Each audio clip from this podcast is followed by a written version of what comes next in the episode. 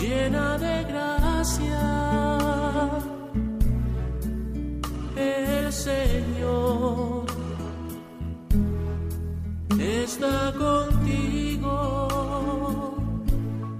Comienza Caminos de María, dirigido por Eustaquio Masip.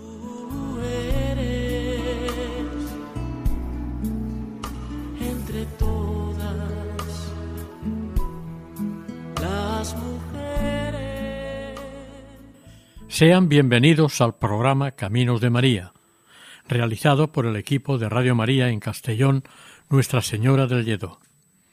Seguidamente, les invitamos a escuchar el capítulo dedicado a la advocación de Nuestra Señora de Mariazell, patrona de Austria.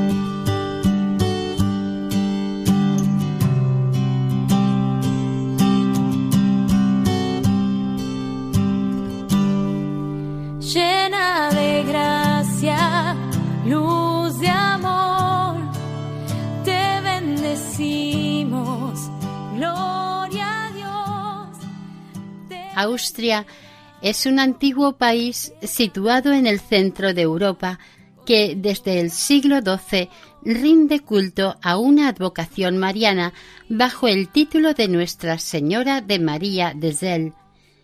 Se trata de una advocación mariana plenamente relacionada con la Natividad de Nuestra Señora, que sigue siendo venerada en la Basílica von Mariazell, situada en los Alpes austríacos, en la pequeña localidad austriaca de Mariazell, de la región de Estiria, una zona al noroeste de Austria. Mariazell es un pueblo de unos 2.000 habitantes, a unos 850 metros de altura. La importancia de esta advocación reside en que sigue siendo aún hoy en día el santuario mariano más importante de Austria, Hungría y la antigua Bohemia. Al parecer, para los historiadores se inauguró el 21 de diciembre del año 1157, aunque documental y oficialmente se considere que este acontecimiento sucedió el año 1243, pero mencionándola como Zell, Santa María de Zell o lo que es lo mismo, Santa María de la Celda, por haber sido puesta su imagen y venerada en el principio en la celda de un monje benedictino. Esta advocación de Nuestra Señora es sin duda la más venerada en Austria. No se conservan muchas noticias fidedignas de esta historia, pero parece ser cierto lo que se narra de un fraile de un monasterio de esta zona. La historia o leyenda de esta aparición mariana empieza con anterioridad al año 1157 y se cuenta de esta manera. El abad Otker de la cercana abadía benedictina de San Lamberto envió a un monje de su monasterio a la zona de Mariazel, en el valle de Aflent, perteneciente a esta comunidad benedictina. El religioso en cuestión fue un tal llamado Magnus. Este era un monje de la orden que, un día de tantos, iba caminando por el bosque tratando de encontrar un lugar adecuado para construir un nuevo monasterio de la orden, además de ocuparse de las catequesis y pastoral de las gentes de la zona, ya que había en ese momento de la historia muchos habitantes que adoraban a falsos dioses y conservaban antiguas ceremonias de religiones idólatras. El fraile Magnus se llevó, con el permiso del abad, una pequeña imagen de madera de la Virgen María, cada vez que exponía a las gentes de este valle sus conocimientos y mensajes religiosos, conseguía en muchas ocasiones buenas conversiones, y él lo atribuía, entre otros motivos, a la intercesión de la Virgen a través de la pequeña imagen mariana que llevaba consigo autorizada por el prior. Magnus, recorriendo los campos y montes, cuando se encontraba con algún grupo de pastores, se paraba a hablar con ellos y les explicaba los puntos básicos y principales de la religión cristiana. Al empezar a hablar, colocaba respetuosamente sobre un tronco y de cara a los oyentes la imagen de la Virgen que llevaba consigo. En muchas ocasiones, al finalizar su catequesis a los grupos, él y sus oyentes conversos veneraban y bendecían a Nuestra Señora con la imagen expuesta sobre el humilde tronco de árbol. Algunos de los convertidos se llegaban a entregar totalmente a la Virgen. Yendo, pues, en una ocasión por el bosque el fraile Magnus, se encontró de pronto con una enorme roca taponándole el camino, de manera que no le permitía pasar de ninguna forma. Pensó entonces en rodearla, pero era demasiado grande. Ante este inesperado problema que se le presentó, se puso de rodillas ante el obstáculo y empezó a rezarle con gran devoción y confianza a la Virgen María para que le guiara o solucionara el problema para salir de esta situación. Al poco rato el monje oyó un estruendoso ruido procedente de la gran roca que le impedía pasar, y ésta se partió por la mitad en dos, de tal manera que ya podía seguir su camino para cumplir la misión que le encomendó su superior. En agradecimiento a Nuestra Señora por la ayuda recibida, el monje dejó la pequeña y antigua imagen de la Virgen tallada en madera de tilo que llevaba y la colgó en una rama cercana a la gran roca que había quedado partida. Pasado un tiempo, el monje, junto con otras personas del lugar ya creyentes, construyeron una pequeña choza como capilla para la imagen de madera que había colgado en la rama y que además le iba a servir como celda monástica. Así pues, el cobertizo construido que serviría de capilla de la Virgen también serviría de celda para el religioso. Ni qué decir tiene lo satisfecho y feliz que estaba Magnus de estar tan cerca de la Virgen. Aquella pequeña capilla tuvo que ser ampliada en varias ocasiones.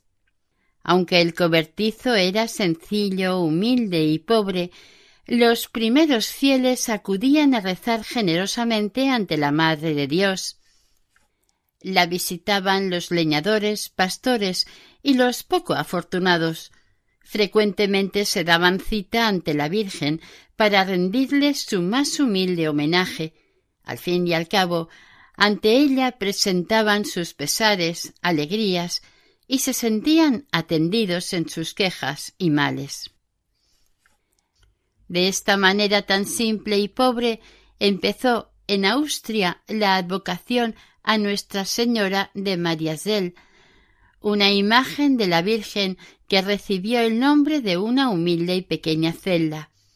Desde entonces y hasta ahora, entre los austríacos el nombre de Maria Zell está presente en sus vidas y al pronunciarlo lo hacen con gran devoción, respeto y cariño.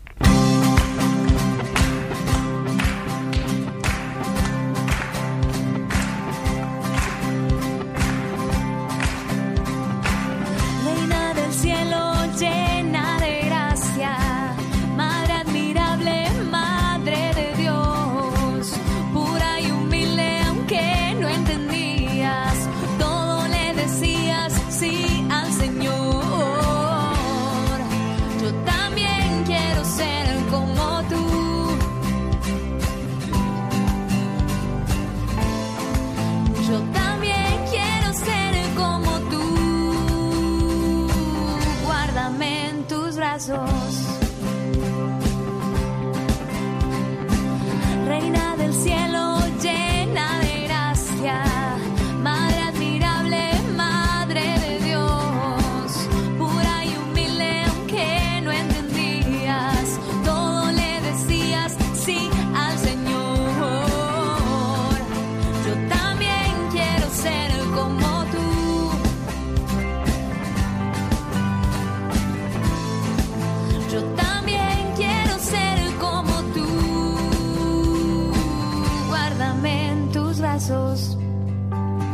Me acerco a ti, me acerco a Dios. ¿Dónde estás tú? Está el Señor. Me acerco a ti.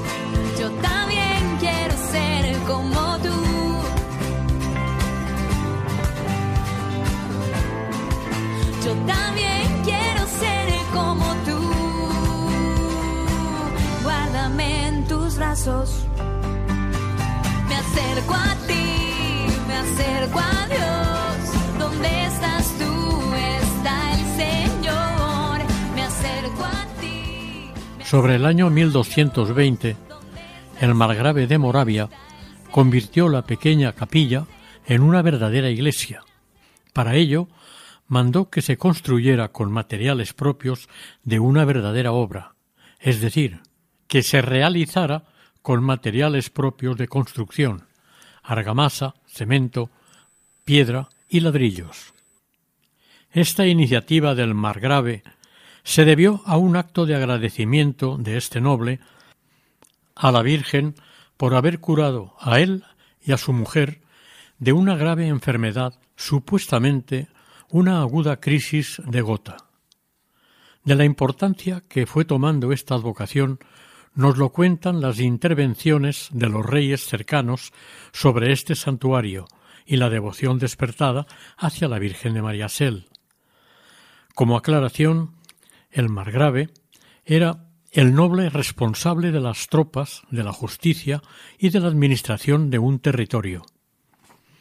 Más de cien años después, en 1330, ya consta una iglesia a Nuestra Señora de Mariansel figurando en un breve acto de indulgencia por el arzobispo de Salzburgo, Friedrich III. Este privilegio se debió al ser considerado un importante templo de concurrida asistencia de fieles con frecuentes peregrinaciones, cuya procedencia podía ser del propio país o de los países cercanos. Este mismo año, una corte secular impuso el viaje del alma como expiación de los criminales, aumentando cada vez más la cantidad de peregrinos en los años siguientes.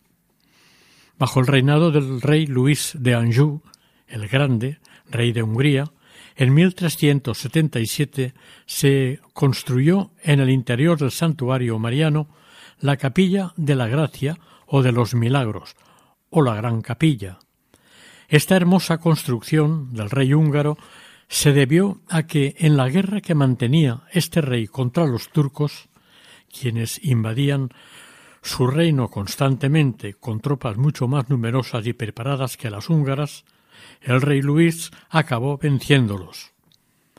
Ante estos conflictos, el propio rey Luis y todo el pueblo húngaro, en forma masiva, previo al enfrentamiento bélico, oraron y se encomendaron con gran devoción y confianza a la Virgen de María Chel, para que les librase y protegiese de los poderosos otomanos en sus muchas incursiones para ocupar Hungría. Los húngaros, finalmente, por esta vez, lograron vencer en la contienda y expulsar a los turcos de su territorio, y, tras su victoria, con el más profundo agradecimiento, el rey Luis ordenó que se construyera esta magnífica capilla.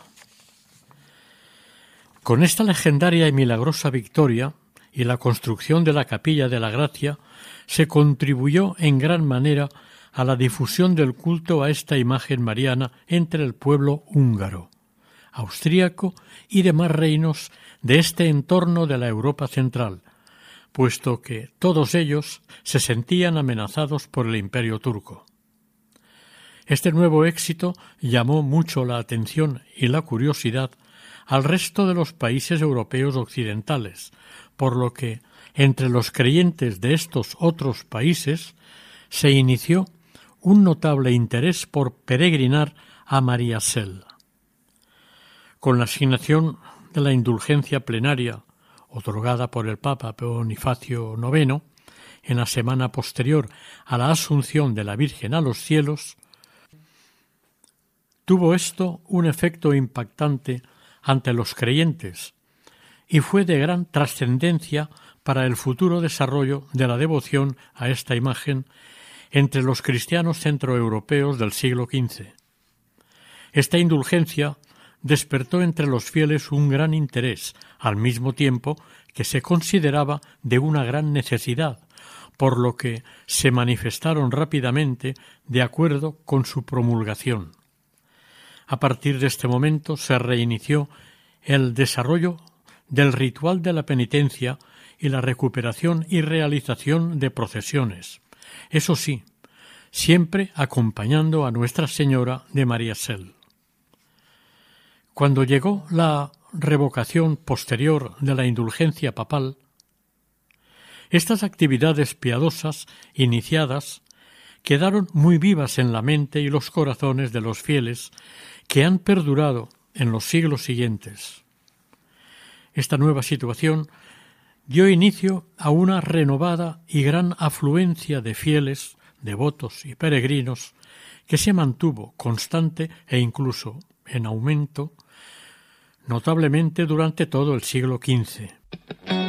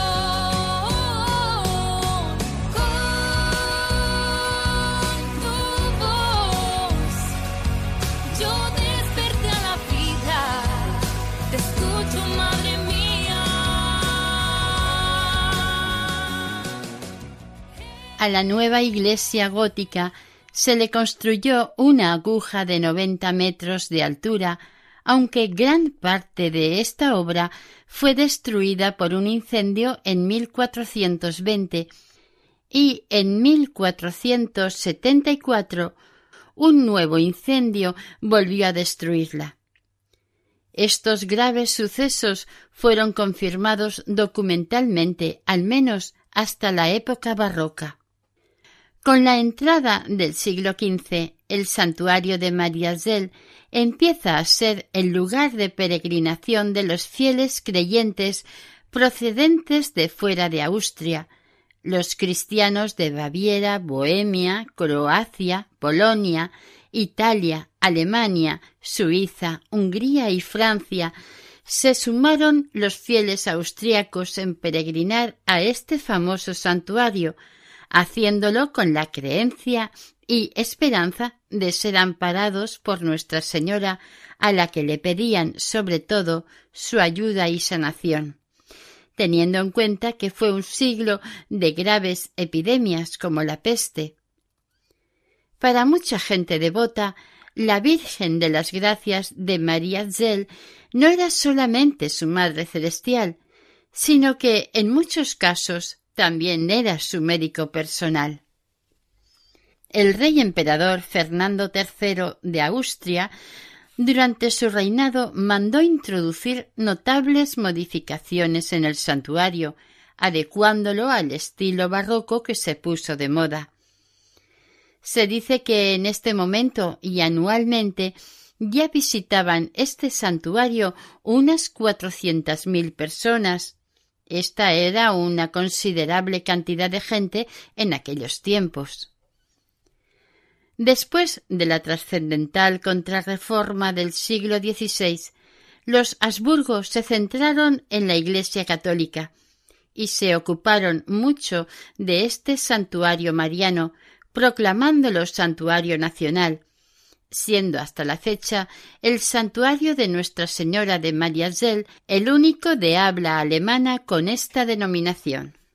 Es sabido que el emperador Leopoldo I parecía estar destinado a la carrera eclesiástica, pero con la prematura muerte de su hermano mayor Fernando tuvo que acceder al trono austriaco. Él era estudioso y muy piadoso, era un gran devoto a la vez que protector de la Virgen de Mariazell, a la que le tenía una especial devoción, lo mismo que al santuario, por ser la casa de la Virgen desde siglos atrás. Cada vez que a este rey se le presentaba algún asunto preocupante o comprometido, no dudaba en acudir a Mariazell a encomendárselo a la imagen de la Virgen allí acogida en alguno de los muchos compromisos que se tomaba con Nuestra Señora, a veces eran hasta exagerados, sobre todo bajo la visión de la sociedad de aquel momento. Un ejemplo de esta manifiesta actitud de entrega y plena confianza hacia la Madre de Dios fue cuando organizó una romería para pedirle a la Virgen que lo protegiera de los pecados mortales y que bendijera el futuro matrimonio que iba a contraer con la princesa española María Teresa. Pero ocurrió que, a poco de contraer matrimonio, la emperatriz María Teresa enfermó gravemente y por desgracia falleció. El disgusto del emperador fue muy grande pero se entregó y se sintió arropado plenamente por la Virgen María, rezando frecuentes oraciones y practicando la caridad con gran entrega. El emperador, viudo, esclavo cumplidor de las razones de Estado e influenciado por los jesuitas, tuvo que buscar o le buscaron una nueva mujer para casarle. Leopoldo, sin pensárselo dos veces, acudió ante la Madre de Dios de Mariazell para pedirle que le encontrara una buena esposa, que fuera piadosa y realmente cristiana. Tres años más tarde, habiéndose considerado afortunado en su nuevo matrimonio y con dos hijos, acudió ante Nuestra Señora para agradecerle el que le hubiera concedido una mujer tan buena y tan verdaderamente cristiana, Eleonora, y además un hijo como príncipe heredero. Para el emperador Leopoldo lo concedido fue un regalo del cielo mediado por la Virgen ante el Padre. En 1693 Leopoldo le encomendó nuevamente a la Virgen una expedición militar a Hungría, pero también le encomendó una buena muerte. En 1705 el emperador Leopoldo murió declarándose un ferviente siervo de María. Se dice que murió santamente tras recibir los santos sacramentos. En sus últimos momentos se despidió de su esposa Eleonora y dando la bendición a sus hijos, tomó con sus dos manos el conocido crucifijo de su antecesor, Fernando III, y dijo De vos, Señor, recibí el cetro y la corona. Con alegría los deposito nuevamente a vuestros pies. Está consumado. Padre, en vuestras manos encomiendo mi espíritu. Así expiró el imperial peregrino de Nuestra Señora de Mariazell, Leopoldo I de Austria. Este monarca austriaco fue el padre del pretendiente al trono de España, el archiduque Carlos, en la Guerra de Sucesión Española, de finales del siglo XVII a principios del siglo XVIII. Sin embargo, el emperador José II, aconsejado por la masonería especulativa, disolvió el monasterio situado en el mismo santuario y en 1787 prohibió terminantemente las peregrinaciones a este santo lugar. Esta precaria situación, debido probablemente a las guerras europeas, no duró mucho tiempo, pues unos años más tarde, con la retirada de estas prohibiciones, se recuperaron todas las peregrinaciones públicas y privadas al santuario. Desde entonces, salvo en situaciones bélicas, el santuario de la Virgen de Mariazell ha seguido siendo una importante meta de peregrinación del centro europeo, siendo visitada Nuestra Señora anualmente por más de un millón de peregrinos, visitantes y curiosos. Virgen María, servidor les recordamos que están escuchando ustedes en Radio María el programa Caminos de María, hoy con el capítulo dedicado a Nuestra Señora de Mariazell, patrona de Austria. En tu regazo queremos estar y en tu presencia, Dios, alabar.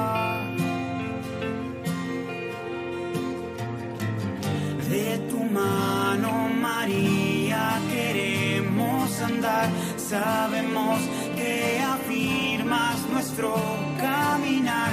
Tierna Madre María, Señora y Reina, danos tu paz. De tu mano, María, queremos andar, seguir tus caminos y a Cristo. Tierna Madre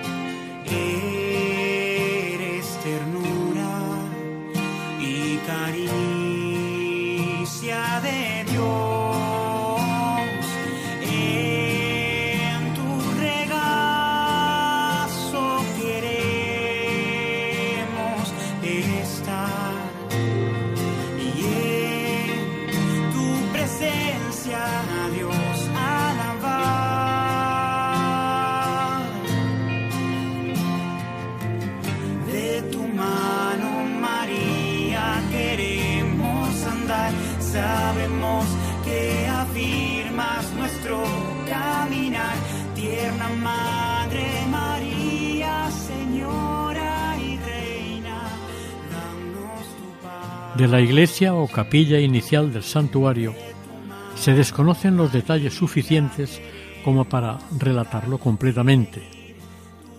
Pero se sobreentiende que debió ser igual que otras veces, como siempre solía ocurrir en los demás casos presentados históricamente, es decir, sencillo, pobre, de pequeño tamaño, pero muy visitado por los devotos creyentes. Se sabe que se amplió con una nueva iglesia de estilo gótico, como se ha dicho anteriormente, y ésta, apenas iniciado el siglo XVII, y durante todo este siglo, fue totalmente modificada por Domenico Schiasia.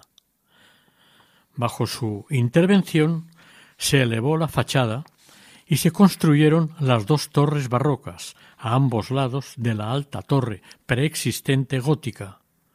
También se construyeron las capillas laterales y la gran nave transversal con cúpula central. Antes de llegar a Mariasel, llama la atención del viajero una población más bien pequeña, de la que sobresale una gran construcción eclesial con tres torres y que de entre estas destaca la que está en el centro, la torre gótica. Esta iglesia se halla en una explanada de la localidad y obliga al visitante a contemplarla a cierta distancia. Por su aspecto, contrasta mucho arquitectónicamente el que se combinara una construcción barroca con la alta torre gótica, pero todo era cuestión de acostumbrarse. Todo el conjunto del santuario era impensable en un lugar como este. Para entrar en el templo mariano se hace principalmente a través de un portal de estilo gótico muy elaborado, en el que pueden verse en la misma entrada dos magníficas esculturas de plomo en tamaño natural. Son una creación del conocido escultor Baltasar Moll en 1757. Una de estas representa al monarca Luis I de Hungría y la de la derecha, según unos, a Ladislaos III de Bohemia, según otros, a Heinrich de Moravia, quien enfermó al igual que su esposa y la Virgen les curó de una molesta e intrusa gota. Al llegar a su interior se observa y destaca un grandioso espacio de tres naves y galerías de estilo gótico, que quedó transformado en barroco en el siglo XVII. El altar mayor del templo fue consagrado en 1704 está dedicado a la Santísima Trinidad y es una insuperable muestra artística del barroco. Puede gustar o no, pero realmente es bellísimo, esplendoroso y profusamente elaborado. En el centro del templo, antes del transepto y aislada, se ve la gran capilla o la capilla de la gracia, la construida a expensas del rey Luis I de Austria. Es en este punto donde podemos admirar la antiquísima imagen de la venerada Virgen María de Sel. Y aquí, en este mismo lugar, es donde dice la tradición que fue hallada la santísima imagen de la Virgen.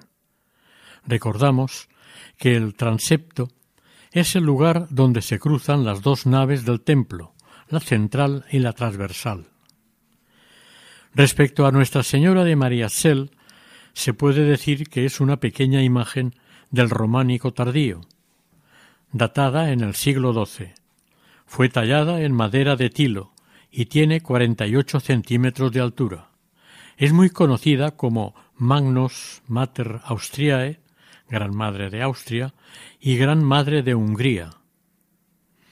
El grupo escultórico original está formado por la Virgen María y el Niño Jesús. La Virgen, sentada sobre trono real, sin respaldo, presenta una abierta sonrisa. La cabeza queda cubierta con un velo blanco caído sobre sus hombros. Está vestida con túnica rosa y se cubre con un amplio manto azul con cuidados y repartidos pliegues. La escultura presenta las irregularidades propias de escultura románica de aquel tiempo. Algunos detalles resultan desproporcionados, como el cuerpo y la cabeza del niño, la mano izquierda abierta de la Virgen o las facciones de su rostro. Es frecuente que las imágenes románicas se nos presenten toscas y talladas con poca precisión. Todo esto no quita ningún valor afectivo y devocional a la Virgen María, a la que se quiere representar y venerar. La Virgen, con su mano derecha, señala a su Hijo, como diciendo hagan lo que Él les diga. Esta imagen mariana permanece generalmente vestida todo el año, pero puede admirarse en su estado natural y original en dos fechas, el día en que se celebra su festividad religiosa, el 8 de septiembre, con la celebración del nacimiento de la Virgen María, y el 21 de diciembre, coincidiendo con el día de la fundación de la Basílica de Nuestra Señora de Mariachel en 1157. En cuanto al niño Jesús, también poco agraciado, dirige su mirada perdida al fondo, en sus manos lleva dos frutos, una manzana en su mano derecha y un higo en su mano izquierda. Ambos frutos simbolizan la caída de Adán.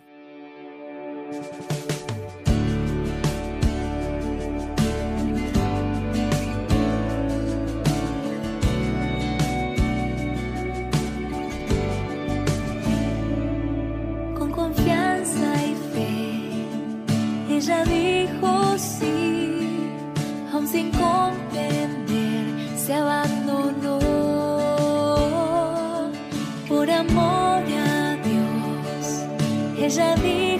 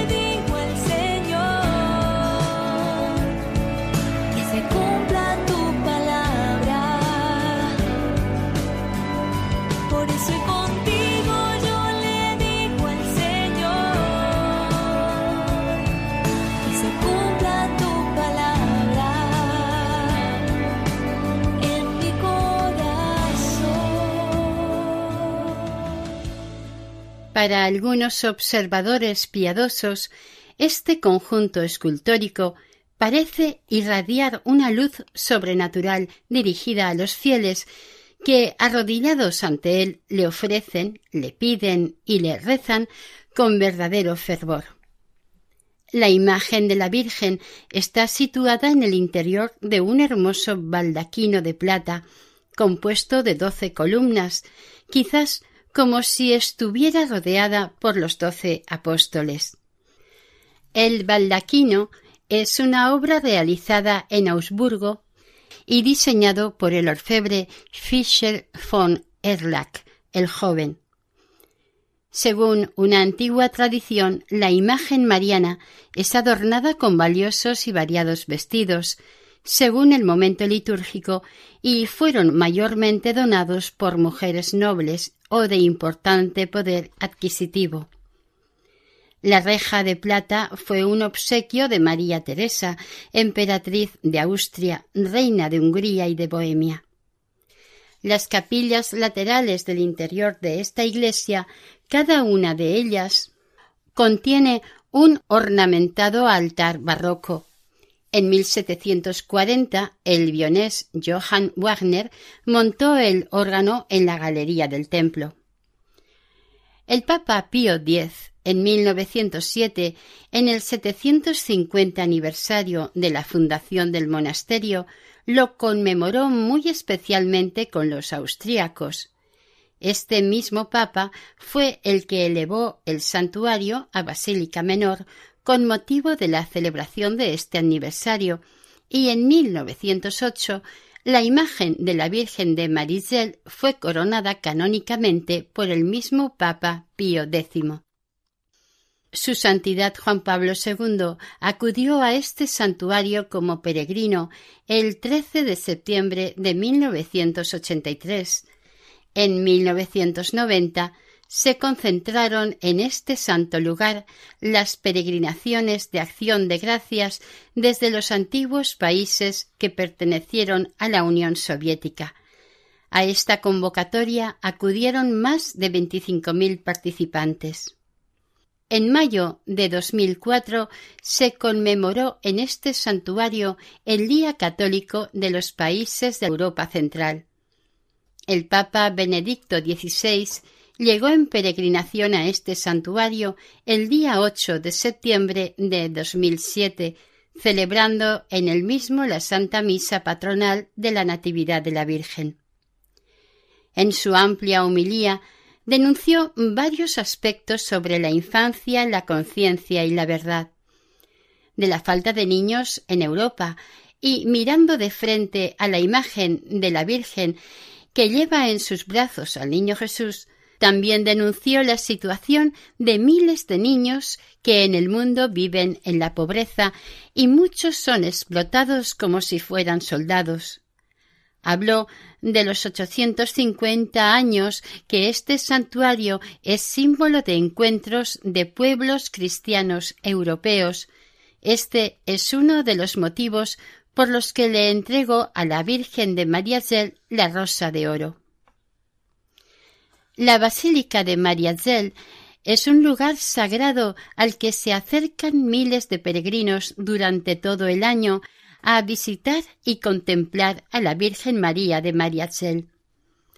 Desde este santuario se domina el bello paisaje que lo circunda completamente.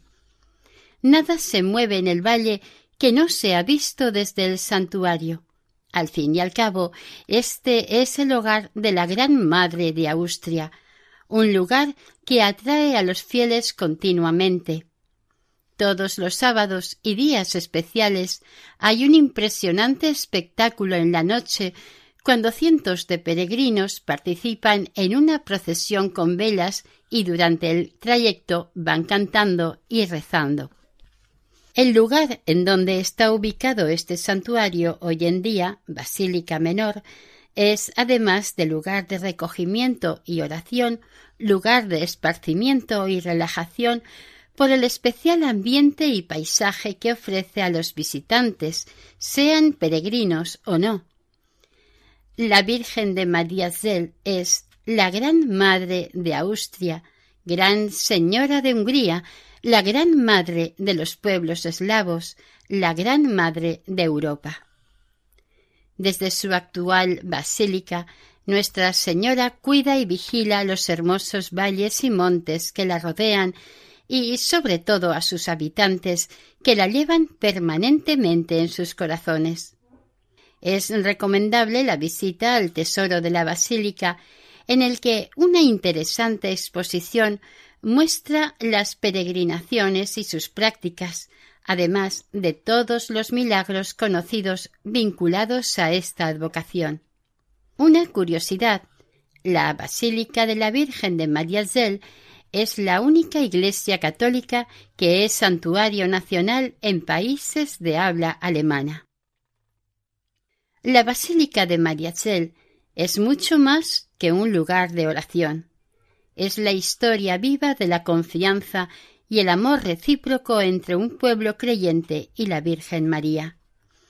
Es un lugar santo, escenario histórico de la fe, de la esperanza y del amor desde hace más de ocho siglos y que se reivindica diariamente en estos principios fundamentales ante los creyentes y no creyentes. Mariazell, localizada en el centro de un continente tan materializado y descreído, es como una fuente que emana abundantemente valores cristianos, para regar la aridez del egoísmo, la insolidaridad, la confianza, la ilusión y la falta de Dios. La poderosísima Madre de Dios se ofrece y ofrece a la humanidad para ser guía, orientación, camino e hilo conductor o conector a quienes se hayan extraviado o equivocado y, a pesar de su desorientada situación, necesiten y quieran volver a donde siempre debieron y les convenía estar. Todo conflicto es siempre una razón y objetivo de amor, porque su rompimiento o ausencia genera la discordia y la enemistad, y sus peores frutos son la violencia, la destrucción y la muerte. En cada momento, Nuestra Señora nos manda sus consejos y advertencias para que viremos el rumbo inadecuado que llevamos y nos dirijamos por el camino correcto, el marcado por el Señor. Un camino que es muchas veces duro, largo, tortuoso, pedregoso y peligroso, que exige tres consistencias creencia, esperanza y afecto.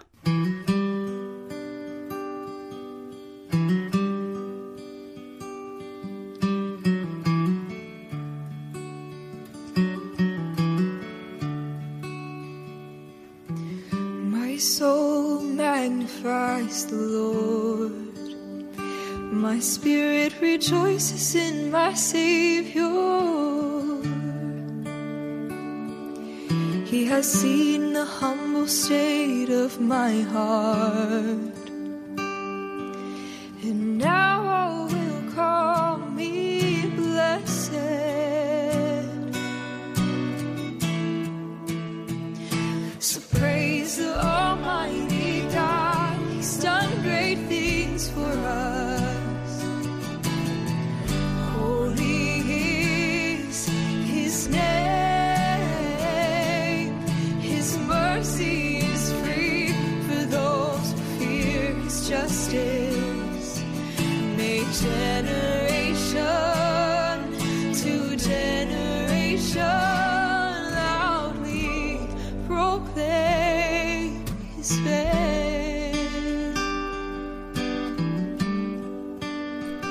Oración. Santa María, Madre de nuestro Señor Jesucristo, en ti Dios nos ha dado el prototipo de la Iglesia y el modo mejor de realizar nuestra humanidad. A ti te encomendamos, Señora, ayúdanos a todos a seguir tu ejemplo y a orientar totalmente nuestra vida hacia Dios. Haz que contemplando a Cristo lleguemos a ser cada vez más semejantes a Él, verdaderos hijos de Dios. Entonces, también nosotros, llenos de toda clase de bendiciones espirituales, podremos corresponder cada vez mejor a su voluntad y ser así instrumentos de paz para el mundo.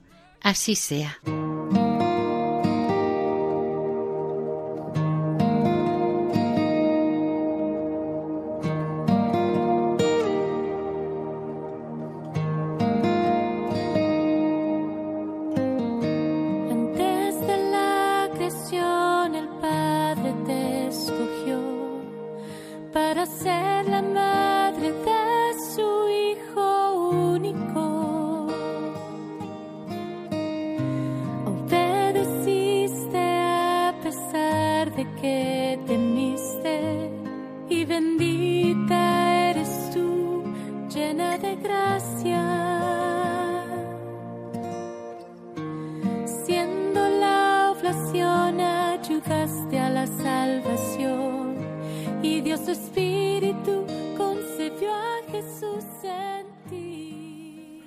Hasta aquí el capítulo dedicado a la advocación mariana de Nuestra Señora de María Sel, patrona de Austria, dentro del programa Caminos de María, elaborado por el equipo de Radio María de Nuestra Señora del Lledó de Castellón. Para ponerse en contacto con nosotros pueden dirigirse al siguiente correo electrónico caminosdemaria@radiomaria.es. También lo pueden escuchar e incluso descargar en la página web de Radio María, sección podcast o por teléfono en el número 91 8 22 80 10. Deseamos que el Señor y la Virgen les bendigan.